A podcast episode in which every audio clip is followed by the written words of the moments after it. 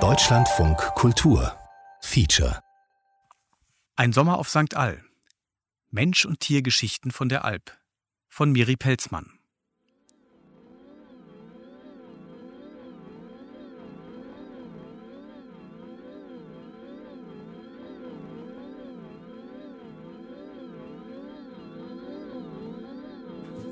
Das denke ich oft, wenn ich so morgens die Kühe hole und der Tag fängt an und so und kommt da ein bisschen Licht auf den Bergen und so. Das ist immer so verrückt schön. Und das auch das wieder und wieder zu erleben. Also ich finde es ein, schon ein großes Privileg, hier zu arbeiten. Auf jeden Fall. Und hier so viel zu sein überhaupt. Die Alpen, das ist ein großen Teil von meinem Leben, auf jeden Fall. Normalerweise im Herbst bin ich froh, wenn das fertig ist. Aber schon im Dezember denke ich schon an die Alpen und dann im Frühling immer. Also das ist schon etwas sehr Wichtiges, aber.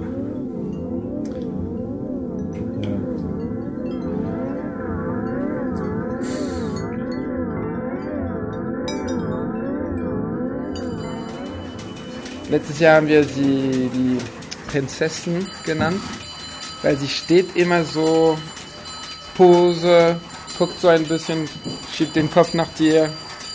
Äh, als Harry hätte sie so High Heels ein bisschen so. Ja. Und sie lässt uns auch warten. Was? Sie lässt uns warten die ganze Zeit. Die ist immer manchmal, kommen die Kühe Ja. so schon unten, sind die. Kühe schon unten und sie ist da und guckt. Ja, ich komme, wenn ich Lust habe. Ja, genau. Die kommt, Ah, die kommt immer oft spät. Ja. Sie ist sehr elegant. Ja. Ja, und wie sie steht, ne? Ja. So, Füße ein bisschen schräg, Kopf auch ein bisschen schräg nach so, als würde die posen. Ja. Immer, die ganze Zeit. Sie ist schön. Die ist schön. Äh, halt, was ich schade finde, sehr mager. Sind halt die Kühe, die viel Milch machen. Alles geht in der Milch. Ja. Ja, aber die ein schönes Gesicht, äh, die Farbe da auch so schwarz vorne und dann gelb-beige. Ja.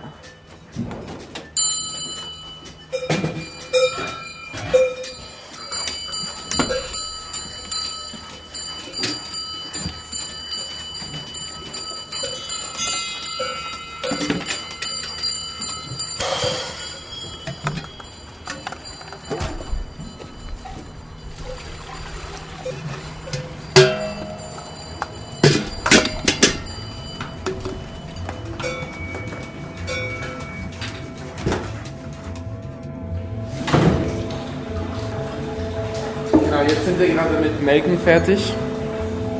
Ähm, und im Kessel haben wir die Milch von, also von gestern und vorgestern Abend, also von zwei Tagen und heute Morgen.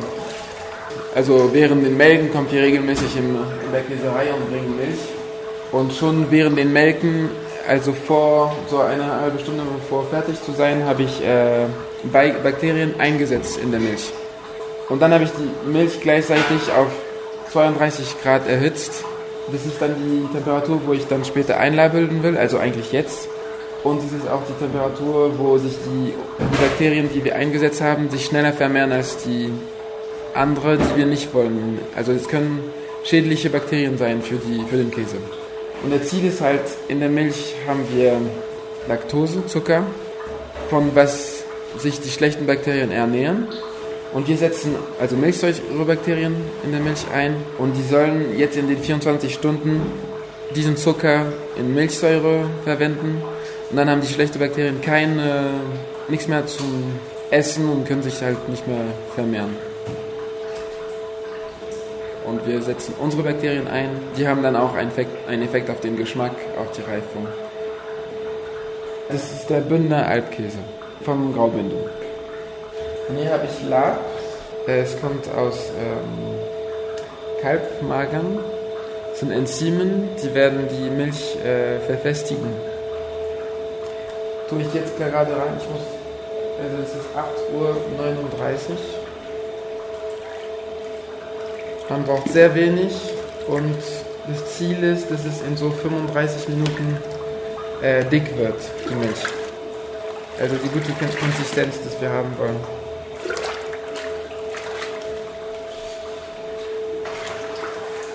Im Kessel habe ich heute 455 Liter. Also ich rühre so ein, zwei Minuten. Wenn da gut gemischt ist. Ich komme aus der Bretagne, also aus einer Region, wo man viel Butter isst und salzige Butter. Und hier war ich super aufgeregt, auch dass ich, ich bin zuständig für die Butter. Also Tanguy macht der Käse und ich mache Butter und es ist schon Magic. Das Rahm ist so weiße Flüssigkeit und dann schlägst du das 20 Minuten und dann kommt diese goldene, fett, cremige Materie. Also ist schon cool. Ähm, weißt du, wir wiegen die Milch jeden, jede Woche einmal und dann verteilen sie sich die Käse und die Butter so, die Bauern. Und Bernadette hat am meisten Kühe. Kühen, so, keine Ahnung, so 15 und äh, die nimmt dann am meisten Butter. Und eine Bauer hat nur eine Kuh. Und der hat nur zum Beispiel einmal Butter abgeholt. Und seine Kuh ist leider, äh, das ist die Fiorella, weißt du, die geflogen ist. Diese Kuh ist leider nicht so richtig fit und fit für den Berg. Und es passiert ihr immer was. Sie ist gekommen, sie hatte schon eine Euterentzündung, dann hat sie eine Augenentzündung bekommen, dann hat sie irgendwie eine, eineinhalb Stunden gesucht im Nebel, sie hat sich verloren. Also es passiert immer was mit dieser Kuh. Und letzte Mal haben wir die Kühen abgeholt und die Böden sind sehr, sehr nass, weil es hat viel geregnet. Und diese Kuh hat sich, sie ist so in einen sehr nasse, zarte Boden gefallen und sie war bis zum Schulter in den ähm, Moor. Das ist ein sehr mooriges, mooriger Boden und sie ist runtergefallen und sie konnte nicht so selber rauskommen. Wir haben sie versucht rauszuholen, zu sechst, aber das war so wie ein Vakuum, weißt du, also das war so, so weich, dass es so, und, äh, es war auch kalt, sie hat auch angefangen zu zittern und irgendwann hat sie auch nicht mehr mitgeholfen. Ich denke, wir hätten sie fast rausgekriegt, wenn sie mit richtig so raus wollte und mitgeholfen hat. Aber am Ende hat sie aufgegeben und ich meine, die wiegt 600 Kilo. Dann hat der Bauer gesagt, wir brauchen nichts mehr zu probieren. Wir sind zu sechst, aber 600 Kilo schaffen wir nicht. Und dann hat er die, das Helikopter angerufen. Und der Helikopter ist gekommen, hat sie so in ein, ähm, äh, sie haben sie ein Netz so um den Bauch unten und dann so sie hochgehoben und auf der On, also nicht so weit weg ähm, gemacht. Sie, sie, wollten sie direkt vor dem Stall äh, loslassen, aber leider war schon zu viel Nebel und sie haben sie einfach so rausgenommen und so vielleicht 100 Meter weiter äh, runtergebracht und dann ist die normal gelaufen. Also die, diese Kuh ist komplett verrückt. Ja. Genau, es ist nicht erstaunlich, dass es ihr passiert ist, weil die hat immer Probleme. Die hat Pech, die ist wirklich die Kuh, die Pech hat. Aber die, die sucht die, auch die Probleme, ne? Die ist Einzelgängerin. Die ist halt auch alleine gekommen auf der Alp, weil der Bauer nur eine Kuh diese Alp gefahren hat. Und sie geht dann immer alleine und macht so ein Ding. Ich habe sie einmal zwei Stunden im Nebel gesucht, weil die halt nicht gekommen ist. Das ist äh, ein Original Braun Swiss. Sie sind einfach nicht für den Berg gemacht. Und wir merken auch, dass nach eineinhalb Monaten, die sind auch äh, wie uns müde. Ne? Also ich habe mir äh, am Rücken verletzt. Mein, mein äh, Körper war nicht bereit für diese Arbeit. Also man trägt so diese Eimer zum Beispiel voll mit Wasser und Butter. Das ist 15 Liter. Und dann muss man das hochheben auf eine Seite Genau, im Stall haben wir hier sieben Braun Swiss. Das sind so große Kühe, ohne viel Fleisch, ohne Hörner. Die haben halt viel Milch. Die sind nicht wirklich so an der Alp angepasst. Also es ist nicht die beste Läuferin und so. Aber es geht noch nicht so schlimm wie Holstein-Kühe. Und die Braun Swiss ist nicht immer so angenehm mit denen zu arbeiten, weil die verstehen nicht so, was, was los ist. Äh, es hängt am Tag ab und ein paar sind schon sehr süß, wie die Nancy. Die kommt immer zu uns, tut ihren Kopf gegen unseren Bauch so und meint so, könnt ihr mich streicheln? und Pula macht es auch ab und zu. Ja, Pula und Evelyn sind die ältesten von den Braunschwiss. Und dann die zwei junge Elina und Elian. Und Ronja und Nancy ist im zweiten Jahr, die waren auch schon letztes Jahr hier. Und Uti ist auch ja.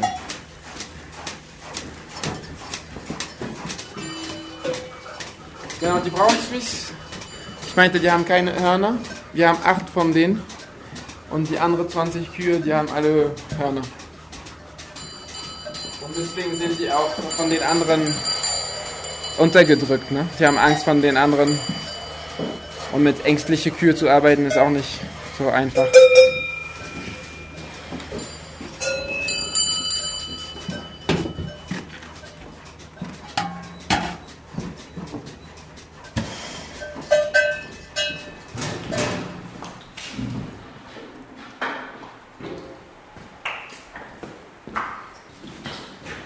So. Ja, ist schon bereit. Ich muss gleich schneiden.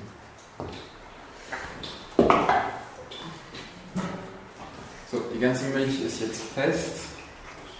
Und ich habe diese, die Harfe, so ein Werkzeug mit Drahte, mit dem ich äh, die Masse erst in so vertikale Stäbchen schneide.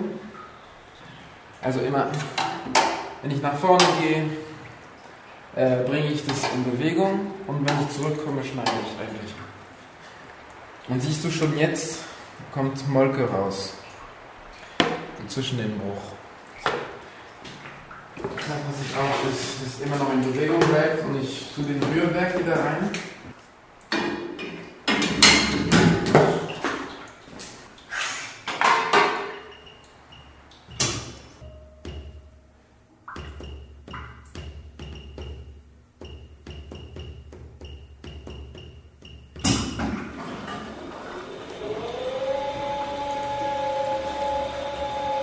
Siehst du, wenn man so es rauszieht, die Körner sind äh, sehr regelmäßig, also alle so ein bisschen größer als Reiskörner.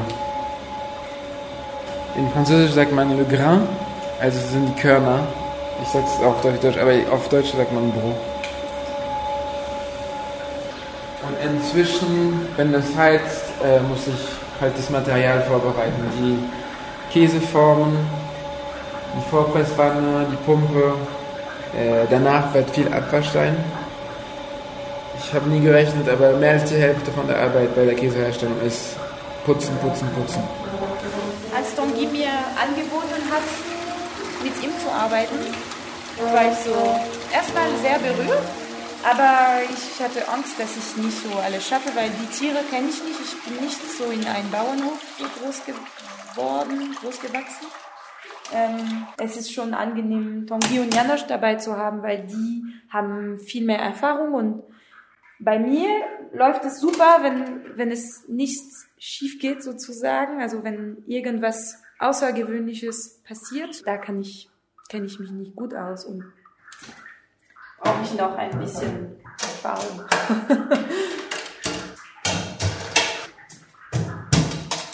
und am Anfang habe ich mich so ein bisschen doof gefühlt, so richtig zu schreien in diese Weide.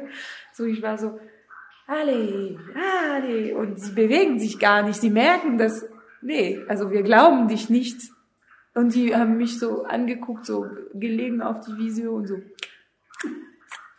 nee, bewegen wir uns nicht. Du bist nicht so, du musst mehr, mehr Kraft zeigen und.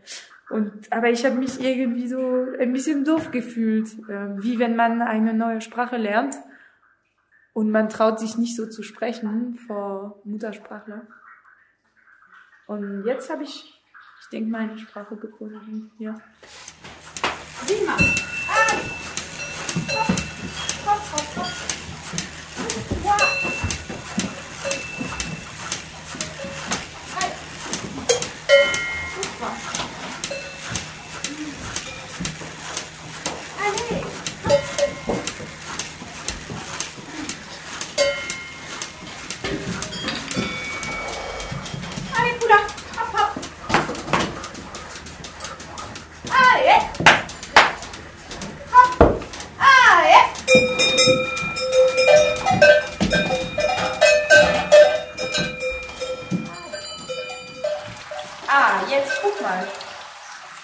The magic moment. also jetzt ist die Butter gemacht. Aus 15 Liter Gramm kommt ungefähr 2,83 Kilo Butter. Also wir haben jetzt den Bruch erwärmt äh, auf 43 Grad. Ich pumpe jetzt das Gesamt in eine Vorpresswanne, wo ich dann nur den Bruch behalte und die Molke geht, äh, behalten wir nicht. Genau, bei der ersten Phase von der Herstellung geht es mehr um die Bakterien einzusetzen und so. Und dann kommen mehrere Etappen, wo ich das Gefühl habe, man steuert hauptsächlich die Konsistenz des Käses, was dann auch einen Einfluss hat auf die Haltbarkeit.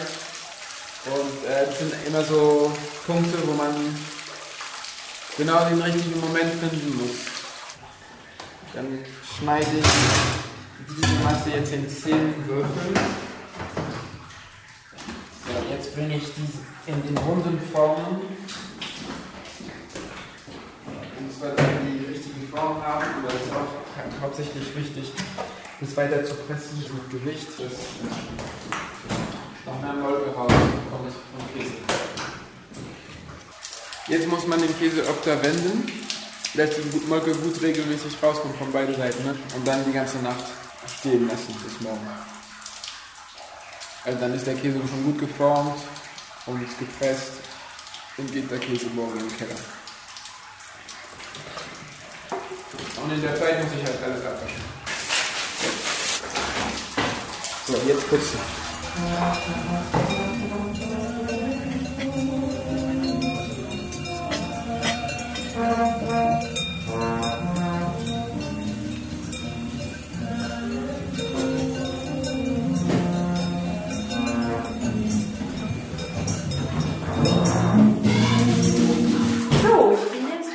Mit den Formen und ich muss die Dann habe ich hier eine Waage. Genau, das Datum und ähm, wir wiegen die, wenn die Bauern die abholen, also das 200 Gramm. Der ist jetzt bei 5,4 Kilo. Ich habe so Und jetzt mache ich die einen ähm, äh, Stift für Lebensmittel. Ich schreibe dann den Gewicht auf. Und Datum, also, also Datum von gestern, von der Produktion. August, also 03 08.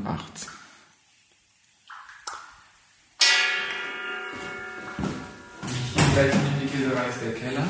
Käsekeller. Da das Salzbad.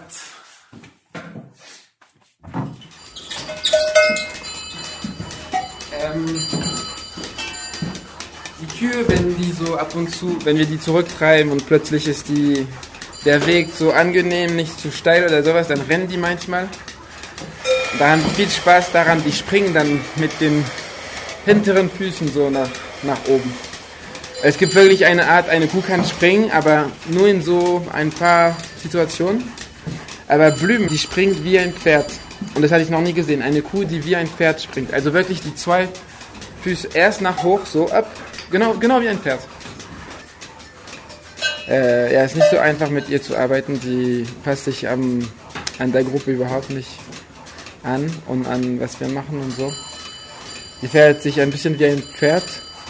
Die ist halt mit Mutterkühe aufgewachsen und dann wurde sie verkauft zu Andrea und äh, mit ihrem ersten Kalb war sie dann eine Milchkuh, aber die lässt sich, lässt sich nicht gut melken und ich mag die trotzdem voll gerne und ist auch, die ist richtig schön. Wir haben nur eine so. Die Janusz hat zum Beispiel Mutterkühe. Genau. Und die verhalten sich schon anders. Das sind, die sind halt, die sind halt mehr wild, ne, als Milchkühe. Milchkühe, wir sind jeden Tag so viel in Kontakt mit denen, dass die eigentlich nicht mehr wild sind.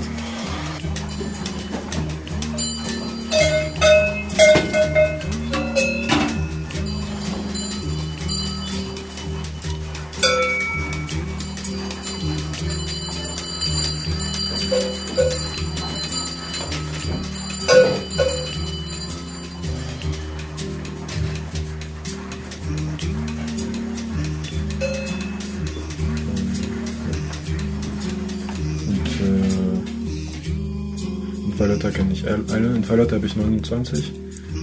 Die kenne ich alle. Die Mutterkühe auch, das sind 23 da oben. Und äh, ah, die Kälber haben keine Namen. Oder der Bauer hat mir die Namen nicht gegeben. Aber ich habe ein paar Namen erfunden und ja. Und die andere, ja, die 72 Rinder haben schon alle einen Namen. Aber die kenne ich nicht alle. Aber ich denke, ich kenne alle Kühe. So vom ich, wenn ich die sehe, ich weiß, welche Kuh das ist, aber ich weiß nicht unbedingt welcher Name. Äh, zum Beispiel äh, in Verlotta habe ich äh, auch Mutterkühen. Also da sind äh, vier, vier Mutterkühen, die sind ziemlich alt, so über zehn Jahre alt, denke ich. Äh, Caprinia, das ist die Chef ein bisschen. Ne? Und wenn ich die rufe, dann kommt sie auch. Und das ist sehr praktisch, weil wenn ich die Kühe irgendwo treiben muss, ich muss nur Caprinia äh, rufen und sie kommt. Und dann kommen die anderen hinterher. Aber ich denke, die jungen Tieren äh, reagieren nicht unbedingt auf den Namen. Mehr auf die Stimme, denke ich, von meine Stimme oder die Stimme von den Bauern. Äh, Blondie ist die Leit wirklich die Chefin von der ganzen Herde und auch die Leitkuh. Die ist eine richtig gute Chefin, wie ich auf die anderen Alten nicht gesehen habe. Wenn wir die Kühe holen, dann geht die schon so 10, 15 Meter vor und dann äh, kommen die anderen Kühe mit. Halt, die hilft uns halt bei dem Kühetreiben. Das ist, das ist toll. Luanda war letztes Jahr die zweite. Ich merke gerade, dass Luanda nicht angebunden ist.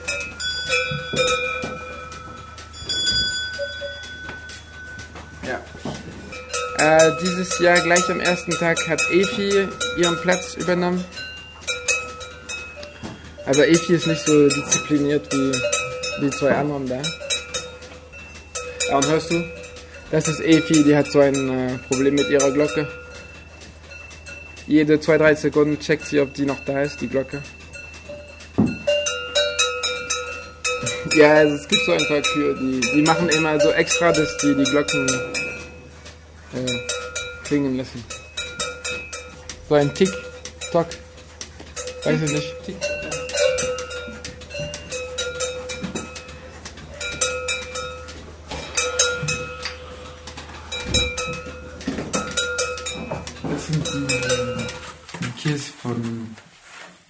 Gestern gemacht habe. Mhm, ja. Und habe ich heute Morgen von, der, von den Formen rausgenommen.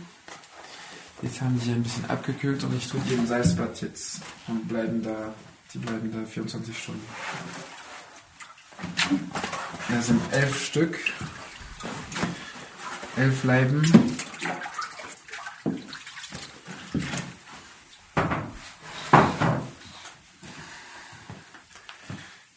Verrückt, wie viel Salz man benutzt, um Käse herzustellen. Überhaupt in Lebensmitteln. Immer mehr als was man denkt. Also hier bekommen die, auf diese Alp bekommen die viel Salz. Aber manche interessieren sich nicht und dem Salz lassen stehen halt. Und andere klauen das Salz von den Nachbarn.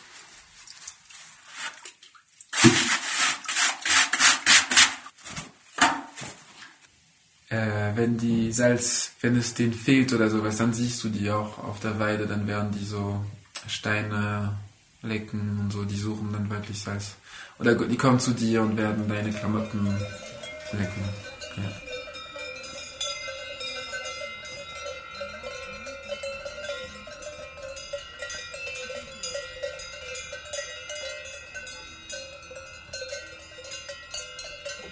Ähm, ich habe in 2008 angefangen, nach dem Abitur. Und seitdem habe ich elf Albsommer gemacht. Und als ich 18 war, ich wollte eigentlich in, ähm, als Schreiner arbeiten. Und ich habe ein Praktikum in der Schweiz in einer Schreinerei gemacht. Und da hat sich jemand auf eine Alp verletzt. Es war eine Ziegenalp. Und die Leute in diesem Dorf wussten, dass ich äh, Ziegen melken kann, weil ich war, ich bin auf einem Bauernhof aufgewachsen mit Ziegen. Und die haben mich äh, gefragt, ob ich äh, vielleicht äh, das machen möchte. Ja, und dann habe ich die, ja, ich weiß nicht, vier Wochen vielleicht gemacht auf diese Alp. Und es hat mich ziemlich gut gefallen und ich wollte dann am nächsten Jahr eine ganze Alp machen. Aber mit Kühen. Und das habe ich dann das nächste Jahr in 2009 gemacht mit ähm, zwei Leute, die ich nicht kannte. Die waren ein bisschen älter als ich, die waren so 30. Ja, es hat, es ist wirklich sehr gut gegangen. Die waren wirklich super, super nett, super, sehr, ich sag mal, geduldig, ja? weil ich war, ich war schon ziemlich jung, also 19 und und äh, ich kannte eigentlich nicht sehr, sehr viele, also von Kühe und so. Am Anfang hatte ich wirklich Angst noch von Kühen. Und die haben mich wohl sehr, sehr viel unterstützt und so, das war wirklich gut. Ja. ja. Und dann bin ich wiedergekommen und dann, ja, das zweite Sommer, da habe ich wirklich, äh, für mich war es sicher, ich will weitermachen, weil das ist auch gut gegangen, also es war viel einfacher für mich und so. Und, ja. Es war natürlich die Beziehung zu den Tieren, aber auch die Natur, natürlich die Berge und so. Immer draußen sein, sehr viel laufen und so. Und auch etwas, äh, was ich jetzt nicht mehr suche, aber früher vielleicht viel mehr. Es war einfach so schwer. Es ist irgendwie ein Kampf ein bisschen, ne? Eine Alp zu machen. So früh aufstehen, jeden Tag um 4 Uhr, viel laufen. Äh, auf Alp ist alles ähm, schlimmer irgendwie wenn das Wetter schlecht, wie hier jetzt, ne? Das regnet immer, es ist sehr kalt, es ist sehr heiß, also. Und ich glaube, früher hatte ich das ein bisschen gesucht. Äh, jetzt äh, zum Beispiel, ich äh, suche das jetzt nicht, gar nicht mehr. Über Rennen und so und, äh, und äh, stundenlang arbeiten, nein, das interessiert mich nicht. Äh, aber die, die Beziehung, die man auf einer Alp hat mit den Tieren, das interessiert mich am meisten, denke ich mir. Und zwischen die zwei, was mich am meisten da interessiert hat, das war eigentlich, äh, dass wir zusammengearbeitet haben mit Freunden. Wir waren drei oder vier und da war kein Chef und da wir haben alles zusammen äh, entschieden, also wer, wer was macht und wie und warum und so und das war wirklich sehr interessant, finde ich. Auch sehr schwierig, das Zusammenleben und und arbeiten, aber sehr, sehr interessant. Aber mittlerweile hat es mich auch äh, irgendwie, jetzt bin ich auch müde davon, also es war zu, zu viel die letzten Jahre, jetzt wollte ich alleine arbeiten. Und deswegen bin ich jetzt alleine. Aber nicht ja. wirklich alleine, ne? Also du hast Ja, das ist gut hier, weil äh, das ist Tanguy und Amélie äh, gerade daneben und wir können auch ein bisschen zusammenarbeiten. Aber theoretisch sind es zwei verschiedene Alpen. Ne? Ich habe meine Kühe, sie haben ihre Kühe und wir können uns ein bisschen helfen.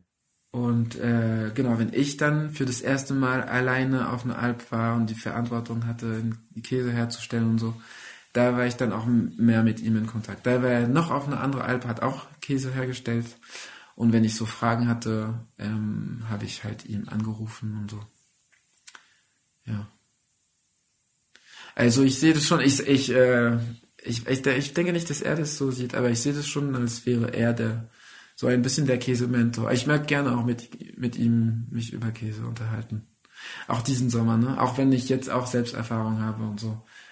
Immer wenn ich so ein paar Fragen habe, frage ich ihm auch, um sicher zu sein und auch wenn wir, auch diesen Sommer, ne? Also wir arbeiten nicht direkt zusammen, aber dass wir ihn als Nachtbahn haben, ist eigentlich richtig toll für, wir müssen nicht die ganze Zeit zusammen sein, aber wir essen schon oft zusammen, aber auch bei der Arbeit und so. Wir können uns einfacher unterstützen. Und genau, also er hat dann auch viel mehr Wissen über Tiergesundheit und so und auch mit unserer Kühe hilft er uns dann auch, äh, wenn, wenn was ist. Ja, aber es ist immer sehr interessant mit Tanguy zu sprechen ja, über Käse. Ja.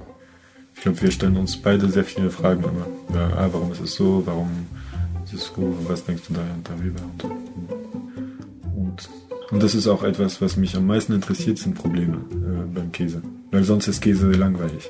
Aber wenn du ein Problem hast, das ist irgendwie interessant. Du musst rausfinden, warum du dieses Problem hast. Das macht mir Spaß eigentlich. Oder warum, ja, warum hast du jetzt diese Löcher? Oder warum hast du dieses Schimmel? Von wo kommt das? Und wie kannst du das ändern? Und ja, ich muss auch sagen, meine Mutter hat äh, 30 Jahre lang Käse gemacht, Ziegenkäse. Sie macht wirklich sehr guten Käse und ich hat so eine gute Nase, sie riecht alles und das hat mir sie auch ein bisschen beigebracht.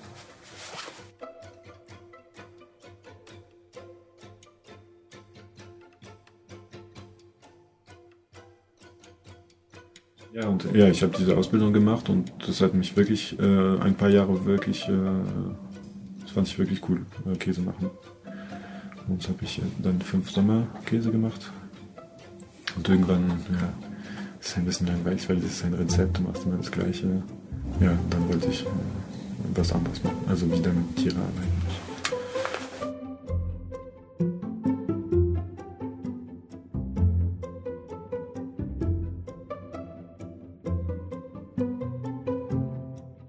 Also auch auf die erste Alp, was mich mir da, dahin gebracht hat, war mehr so diesen Handwerk-Teil der Arbeit. Das ist nur da, dass ich äh, gelernt habe, was es bedeutet, mit Kühe und Tiere zu arbeiten, was richtig verrückt ist und toll. Und dann hat man halt das Luxus, hier zu arbeiten, ohne die Verantwortung ein ganzes Jahr zu haben, ne, mit Kühe. Ich bin, ich kann hier Bauer sein, ohne Bauer zu sein. Ne, das kann ich hier so kurz machen und trotzdem erleben.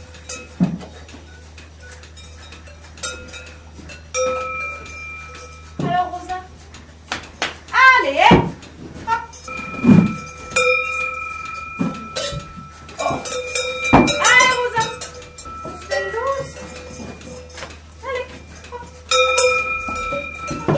Das ist die Lieblingskuh von Tanguy.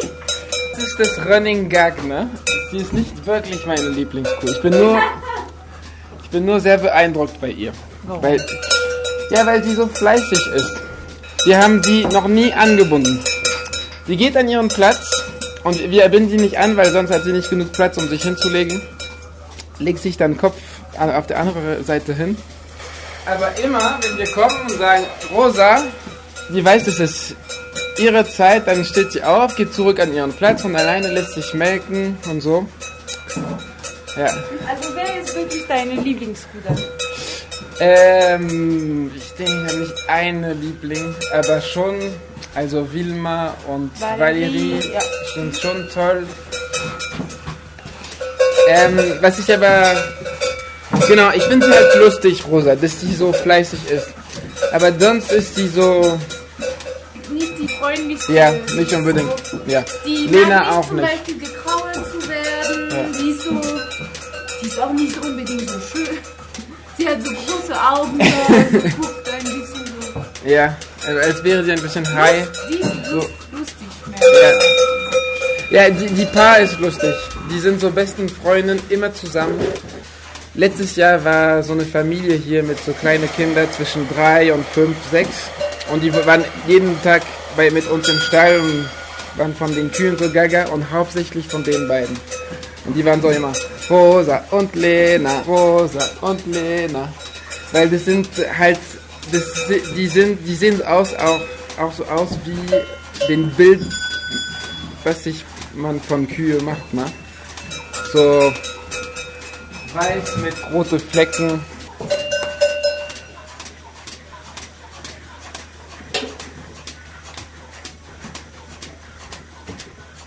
Wo ich wirklich äh, diesen Alparbeit und Leben kennengelernt habe, ist mit äh, David, dem Vater von Merlin, ein, mein bester Freund, mit dem ich aufgewachsen bin. Er ist Schäfer, er hütet halt Schafe in den französischen Alpen seit sehr langer Zeit. Und es sind schon ein paar Jahre, dass er eigentlich äh, sich pensionieren will und aufhören. Jedes Jahr sagt er, okay, ist jetzt mein letztes Jahr, ich kann nicht mehr. Er hatte auch Rückenprobleme und so. Aber jedes Jahr geht er dann doch zu. Er hat ein Jahr eine Pause gemacht, aber dann ist er jedes Jahr wieder auf eine Alp.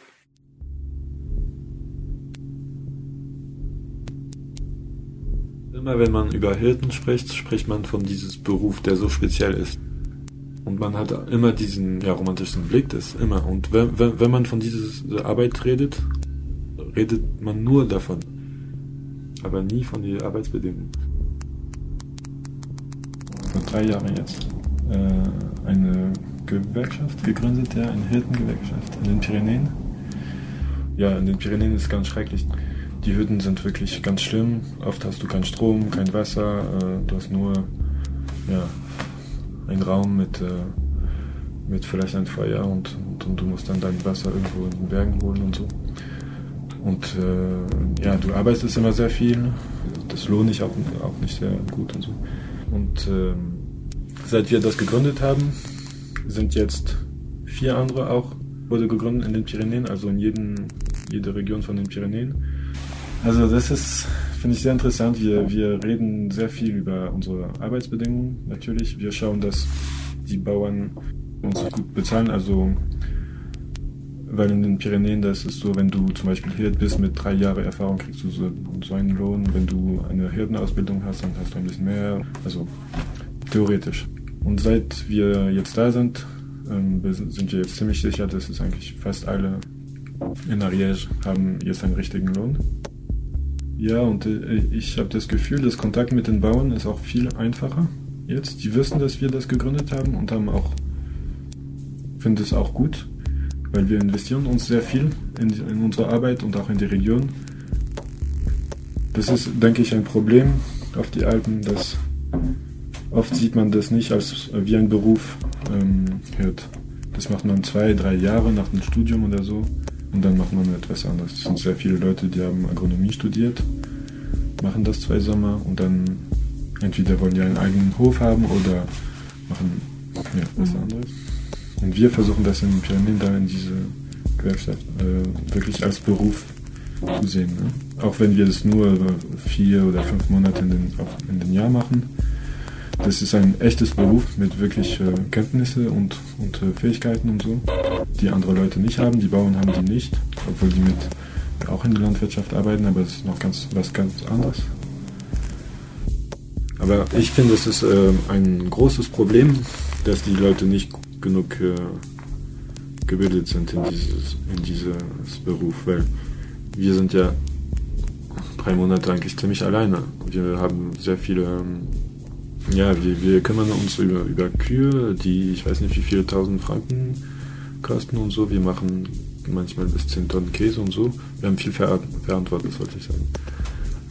Und manchmal, die Bauern, die, die nehmen jemand, aber die wissen eigentlich gar nicht, was der für Erfahrung hat.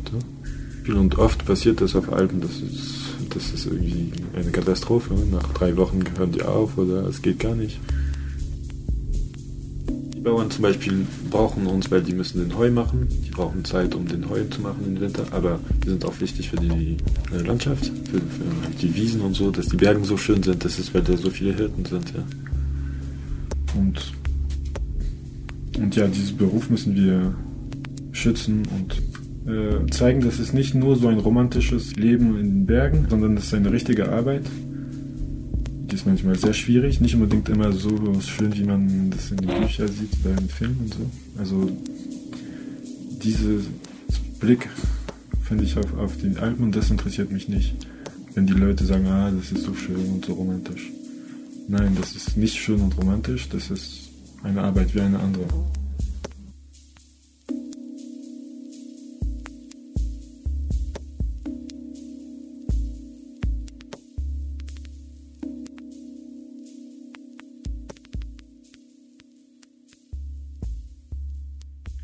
Keller selbst, das ist mir schon klar, das ist, ich denke, mein Lieblingsteil von der Käseherstellung.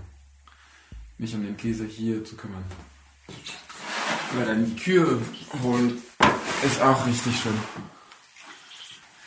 Es kann auch richtig nervig sein, wenn die. Es hängt am Tag ab. Nee, nee, aber Keller, äh, Käse pflegen ist, hat, hat nichts damit zu tun, aber das ist auch richtig toll. Also hier spielt sich das gesamte Resultat von unserer ganzen Arbeit. Ne?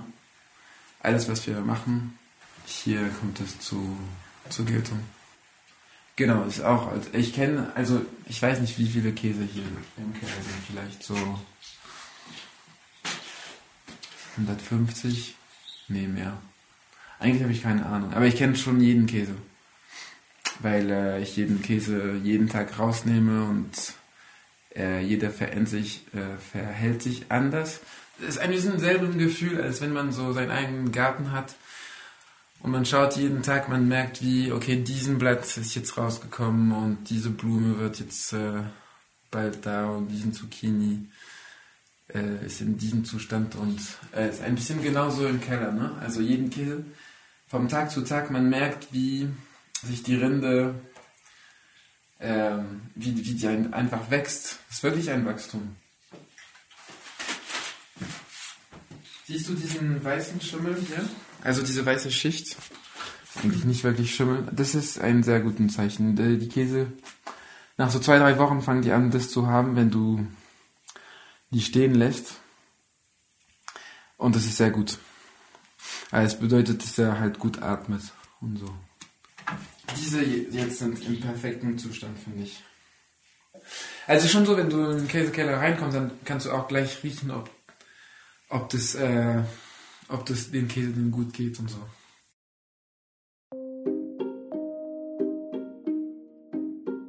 Nein, das ist nicht nur idyllisch. Ne? Ich meine, die, die Leute, die das denken, das sind auch die Touristen, die sind nicht da, wenn da Nebel ist drei Wochen lang und wenn es regnet und so. Natürlich, man hat dieses Blick auf, auf die Alpen, aber ja, die Leute, die jetzt kommen und sagen, das ist wunderschön, die wissen nicht, dass Tanguy und Amelie jeden Tag um vier aufstehen. Ne? Ich weiß nicht, wie viele Kilo die jeden Tag tragen. Aber das ist auch natürlich wunderschön. Ich, ich denke, das ist nicht, weil es so wunderschön ist, dass, dass es normal ist, dass wir so viel arbeiten. Ne? Das, manchmal sagen die Bauern das. Das heißt, die zahlen nicht gut, machen auch nicht sehr viel für, für die Arbeitsbedingungen. Und äh, die nützen halt das auch.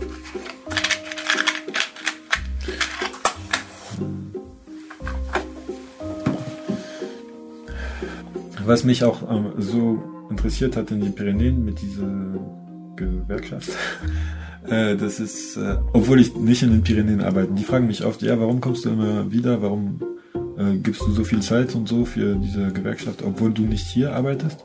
Und ich sage immer, ja, ich finde es genial, dass wir das machen und äh, ich würde es so gerne auch hier in der Schweiz machen können, aber das ist so kompliziert, weil eben wir kommen aus Frankreich, Italien, Deutschland, Rumänien, Polen und wir gehen alle immer wieder nach Hause nach der Arbeit. Und dann können wir nicht irgendwie keinen Kontakt haben und so.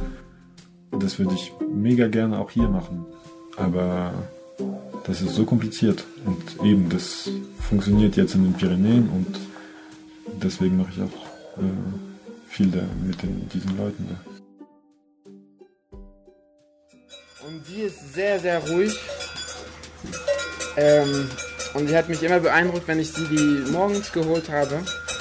Weißt du, du kommst an, der Tag ist, fängt so leicht an. Und die liegen noch alle, sind ganz ruhig. Und die guckt dich so, die hat so einen, einen richtig starken Blick, finde ich, Wanda. Sehr ruhig und so, als würde sie schon 100 Jahre alt sein und weiß schon alles von dir. So. Ja, so sehr penetrant als Blick und macht nie, nie Problem. Immer ruhig. Ja, und lässt sich gut melken. Eine weise Kuh.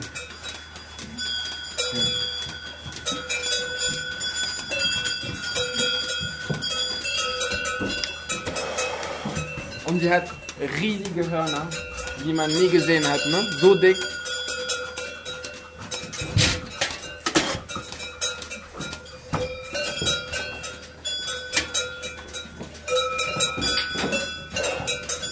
Äh, ich habe dieses Jahr noch keinen Käse geöffnet. Ähm, aber die sind ab morgen, sind die ältesten sechs Wochen alt. Was äh, das Minimum ist, eigentlich sagt man acht Wochen, aber nach sechs Wochen ist wenn es äh, zum Beispiel Staphylokok in der Milch ist, gibt, weil eine Kuh krank ist oder sowas, äh, das baut sich mit der Zeit ab. Und äh, man, nach acht Wochen ist nichts mehr im, im Käse. Und, aber eigentlich nach, wenn man die Kurven im Cook anschaut, nach sechs Wochen ist eigentlich fast nichts mehr. Und wir haben auch äh, Proben im Labor eingeschickt und eigentlich, ich weiß schon, wir haben keinen aber das ist, es ist so, ich finde auch unter sechs Wochen ist es viel zu früh, einen Käse zu öffnen, weil dann hat er nicht viel Geschmack.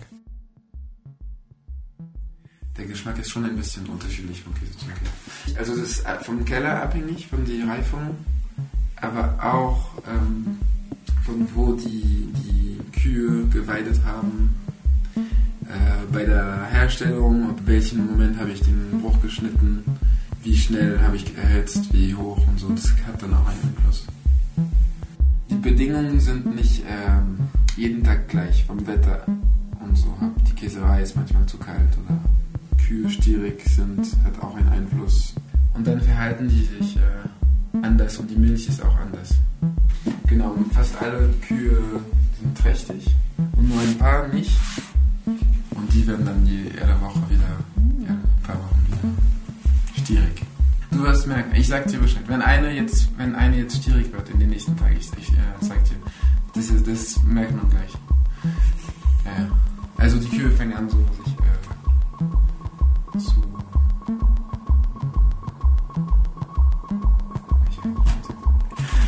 Air Sex. Ja.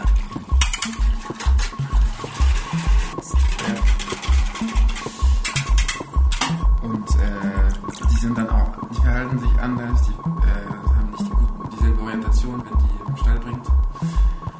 Und für uns ist es auch, ist auch nicht immer so.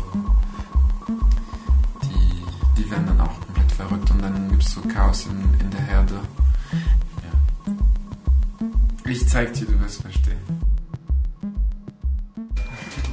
Ja, das ist wirklich komisch, ne? Aber dieses Stall ist wirklich die, die ähm, so wie im Highschool so ist wirklich die Herde, die, die Gruppe, die nicht so ja so hype, so populär. Und wir hatten zum Beispiel Amerika, die wirst du im nächsten Stall sehen. Wir hatten keinen Platz für ihr da und wir haben die in diesem Stall ge getan. Und jeden Tag, ab wenn wir die hier, die von diesem Stall rausgelassen haben, ist die im anderen Stall reingekommen. Und wir konnten nichts tun, ne? Die wollte nicht mehr raus. Und wenn wir die raustreiben wollten, da hat sie sogar geweint. Eine Träne, das hatte ich auch nie gesehen. Zweimal hat sie ge geweint und dann haben wir gesagt, okay, du kannst wieder mit den coolen Girls gehen. Die ist jetzt wieder im anderen Stall. Aber die hat so, die hat uns so genervt im anderen Stall, deswegen hatten wir die auch hier ge gelassen. Ja. Ja, es war wirklich so, ne? Die, wollte, die wurde von den anderen nicht akzeptiert. Die wollte zu ihrem Platz nicht gehen. Das war immer so ein bisschen Krampf, dass die zu ihrem Platz geht. Dann haben wir gedacht, okay, wir tun den in diesem Stall. Es wird einfacher. Hier ist mehr Platz. Es sind zwei Kühe weniger im Stall. Es ging ganz gut für ein paar Tage. Und dann wollte ich unbedingt wieder im anderen Stall gehen. Als wirklich so, ich will mit den coolen Girls sein, aber die akzeptieren mich nicht wirklich. Und ja. Ist eine sehr junge äh, Amerika, das ist ihr erstes Jahr hier. Und verhält, also jeden Tag macht sie Blödsinn.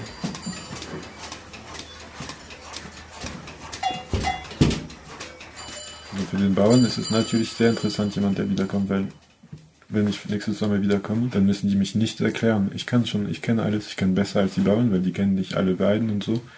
Das ist natürlich für den super, aber ja, am Schluss ist es immer das Geld, was äh, sind die interessiert, weniger zu zahlen. Ich denke, ja, natürlich, wir verstehen uns ganz gut.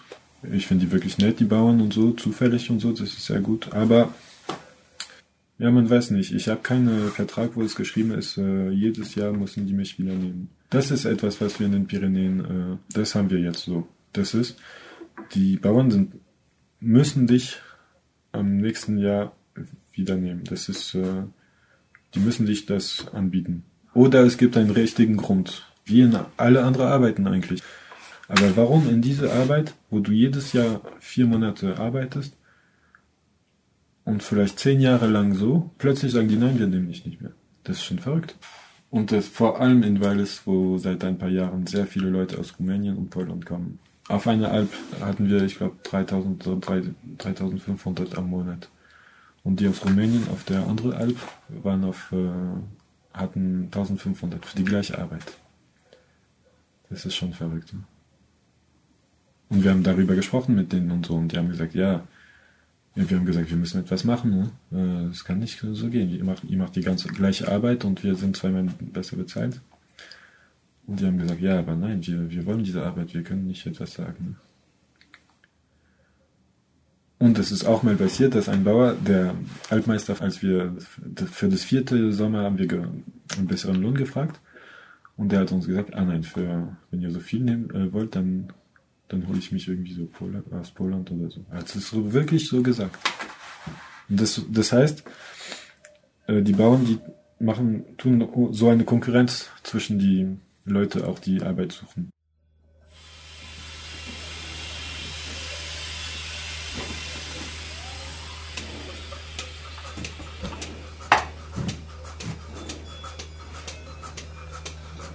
Und ich mag auch diesen Stall so. Ich bin alleine, weil Tanguy normalerweise morgens zum Beispiel der Käse macht oder, oder der putzt dann die andere Stelle. Und ich bin dann allein und die sind so ganz ruhig und die liegen alle und es ist schon ein sehr privilegierte Momente mit den Tieren.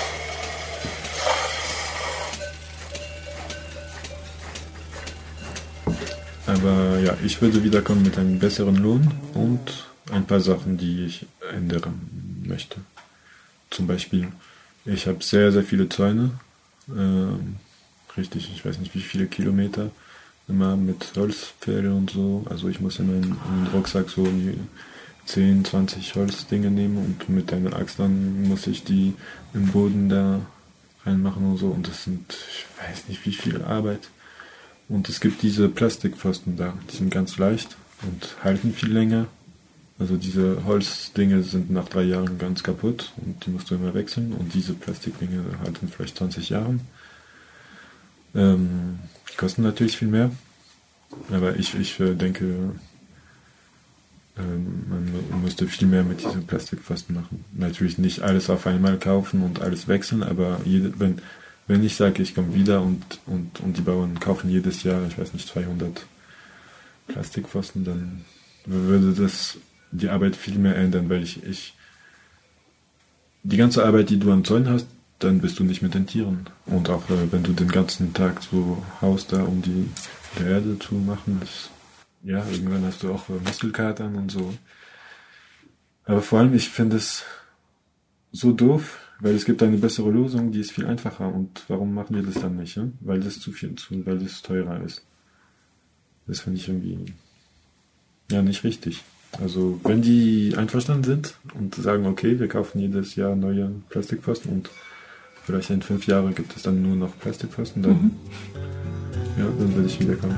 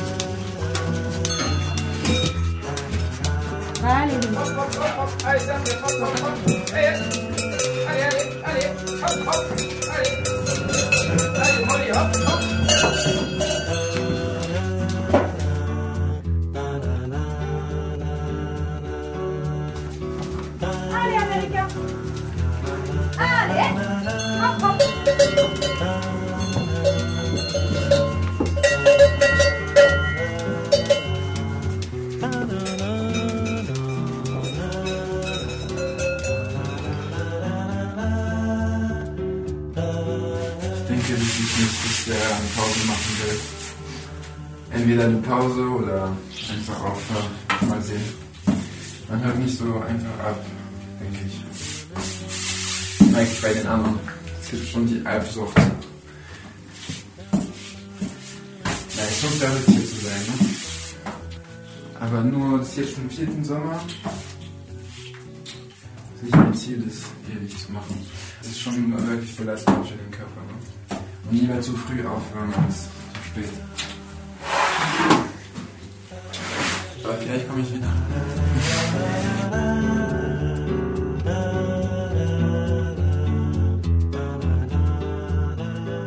Ein Sommer auf St. All. Mensch- und Tiergeschichten von der Alp. Von Miri Pelzmann. Ton und Regie die Autoren.